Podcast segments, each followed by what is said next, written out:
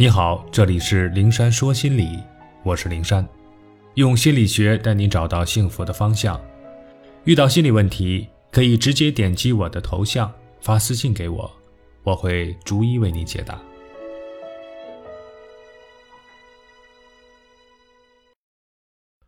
不在意你的人，你付出再多也是廉价的。在写下“廉价”一词的时候。脑海里总盘旋着一个人的名字——丛飞。二零零五年，这个名字被千千万万人熟知。那一年，他被诊断为胃癌晚期，却无钱医治，依靠朋友捐助凑医药费。但老天最终没能留住他，时年三十七岁。在他拿不出给自己治病的钱的背后，是一组数字。十几年来，他捐助一百八十三位贫困儿童。总计捐款金额超过了三百万。作为歌手，他在十一年时间里参加了四百多场义演。平时只要一拿到演出费用，就会给他捐助的孩子们。他毫无保留的捐助，导致自己的经济捉襟见肘。三个人住在五十八平米的房子里，防盗门破出个大洞，门锁也是坏的。家里没有值钱的家当，没有怕丢的东西。衣服呢，都是便宜的地摊货。身体不适的时候，为了节省钱，丛飞只在门诊开点口服药应付一下。直到生命的最后，丛飞也没有忘记帮助别人。他立下遗嘱，无偿的捐献眼角膜。后来，他的眼角膜让五位眼疾患者重见光明。可以说，他用尽最后的气力，让这个世界少一些痛苦。可是，让我以及许许多多善心未泯的人心痛，甚至愤恨的是，丛飞的捐助换来的更多的不是感激，不是珍惜，而是肆意的索取。从第一笔资助款打出去之后，丛飞在这条路上便停不下来。主因是他善良，看不得别人受苦。妻子说，平时只要有人求助，他便毫不犹豫，有多大劲儿就使多大劲儿去帮助对方。妻子的话也道出了丛飞滚雪球一般增加捐助担子的次要原因，不断有人伸手求他资助。据说有的孩子家长打电话的时候说的非常直截了当和理直气壮。听说你经常资助贫困学生，我家孩子也上不起学了，你也资助我一下呗，仿佛这是丛飞理所应当做的。即便在住院期间，丛飞靠着朋友和社会捐助接受治疗的时候。还有受捐家长打电话催他赶紧汇款，丛飞就这样被善心拖垮了，累倒了。这事儿随着丛飞的去世，渐渐淡出了人们的视野。可是十几年过去了，每每想起来，我依旧心痛，心痛善良的人舍了生命一样的付出，在那些受助人的眼里却是廉价的、不懂感恩的。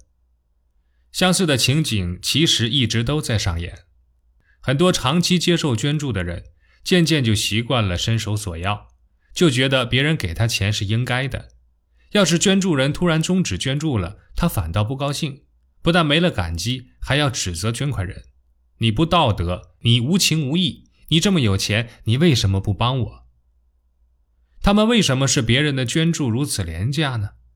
因为来得太容易。换个角度，对于捐助者来说，就是给的太痛快。没有节制，没有底线，如此付出越多，反而越廉价。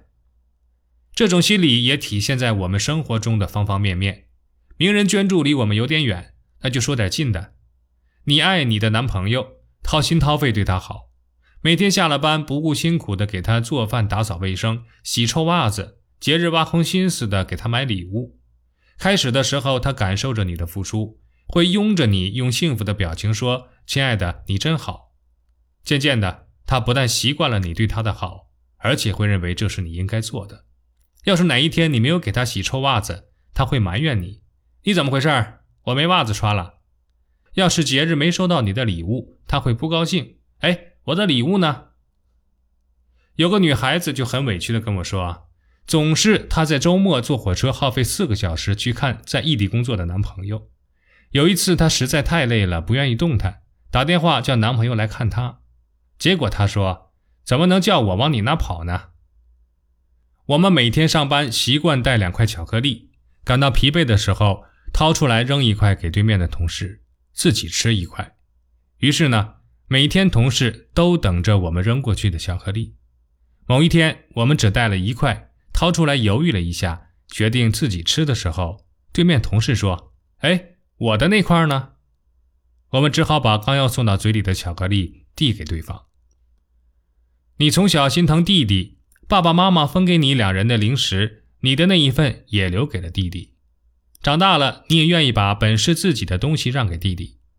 结果弟弟结婚的时候没有新房子，弟弟对你说：“把你房子让给我做婚房吧。”你很惊诧，哎，那我住哪里呢？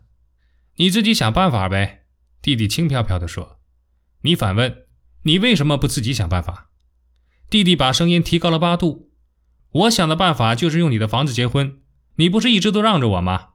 你把房子让给我，你自己再找房子。”事情的结局是你和爸爸妈妈挤到一起，把房子让给弟弟，连声谢谢都没换来。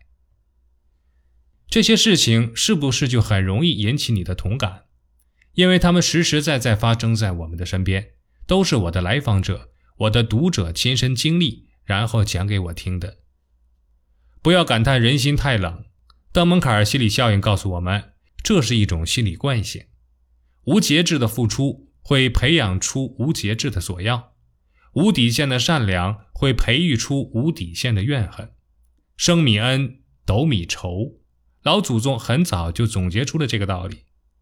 所以，如果不想让自己的付出变得廉价，不想让自己的善良的心受到伤害，就请节制付出，别透支自己的爱。